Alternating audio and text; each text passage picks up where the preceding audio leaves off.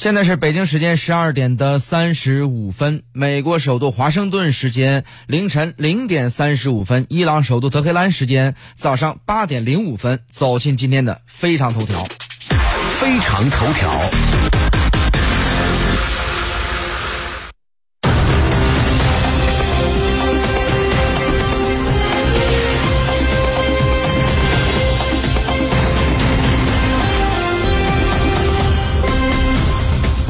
美国宣布二十号开始单方面恢复联合国对伊朗的制裁，在大选前再次升高美伊紧张对立形势，将单边霸凌玩到极致。伊朗总统鲁哈尼表示，美国无权对伊朗重启制裁，还告诫美国不要霸凌伊朗，否则伊朗将做出强硬的回应。国际社会纷纷质疑，美国早已退出伊核协议，何来权力与理据来启动伊核协议快速恢复制裁机制？欧盟与俄罗斯分别发表声明，指责美国此举并无法律效力。中国也表示明确反对。那么，美国无视联合国与国际社会的规则，滥用制裁，为所欲为，那么后果何在呢？美国大选前升高对立的气氛，意欲何为呢？美国国务卿蓬佩奥、国防部长埃斯珀、财长姆努钦、商务部长罗斯。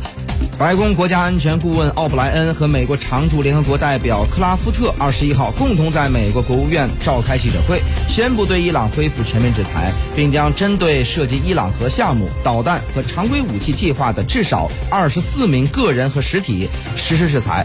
另外呢，委内瑞拉总统马杜罗也因为违反联合国针对伊朗的武器禁运而遭到制裁。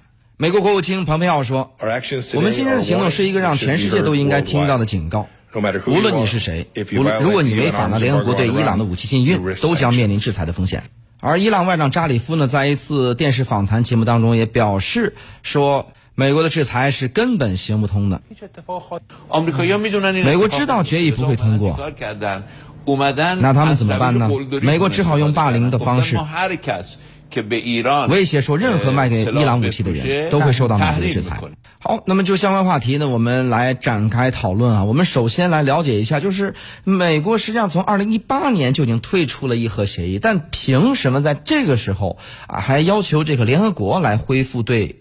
这个伊朗的一个制裁的措施，他凭什么这么霸道呢？有关这方面内容呢，我们来听一下时事评论员吴学兰女士的一个分析点评。嗯，确实，因为美国觉得在国际事务上，他什么都不用凭，他想做什么就做什么。但是这次他的这种霸道行径，真的是被国际社会给他叫停了。其实，在八月份的时候呢，美国就在联合国各种努力，希望拉着这些联合国的呃成员啊，一起跟他对伊朗恢复制裁，因为对伊朗的武器禁运。到今年的十月十八号就要停止了。那美国非常担心呢，在此之后，伊朗会购买一些先进武器，或者呢，他一直就怀疑啊，伊朗的这个呃弹道导弹的项目，其实对美国的一些基地啊，或者对美国的目标都有威胁。他不，他不知道，就是说伊朗究竟在干什么。所以呢，他势单力孤的制裁，哈，觉得特别的不过瘾，就是想和国际社会一起制裁。但八月份的时候，美国的盟友英国、法国、德国，哎，就说了不能制裁，因为你。已经退出了，你美国二零一八年五月就已经退出伊核协议了。现在呢，谈伊朗的问题，谈伊核协议，就谁还在这个协议框架之中，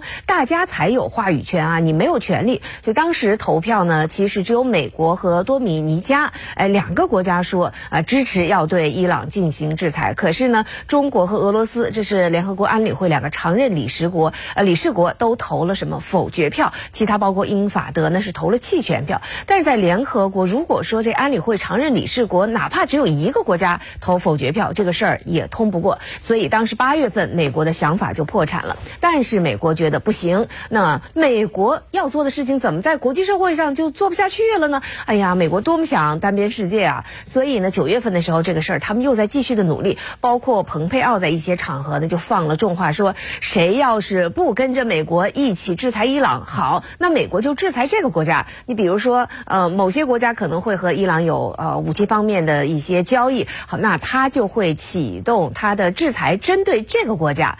不过我想呢，伊朗要做武器交易的国家，基本上可以肯定就是俄罗斯啊啊，俄罗斯对于美国的制裁呢已经是相当的熟悉，所以呢，美国这样的恫吓对俄罗斯来说没有什么用。而且这次其实国际社会看的就非常清楚了，就是虽然美国当时啊就觉得伊核协议不合特朗普总统的意，他们就退出了，可现在。呢，他们又想啊，在这个框架之上指手画脚，这的的确确就像你刚才说的，就是美国的霸权主义。可今年其实呢，也是联合国七十五周年，而且这前几天啊，联合国正在开这大会，那这大会的主要议题就是怎么样能够保障啊多极世界，呃多边主义不受到挑战。我想在伊朗的问题上呢，这次联合国也比较硬气，那就是虽然美国呢一再用各种的桌子上的以及桌子下的手段啊，拉拢大家呢跟他一起制裁伊朗，可是联合国国际社会还是扛住了，并且他们现在对于美国的这种不讲道理的霸权主义行径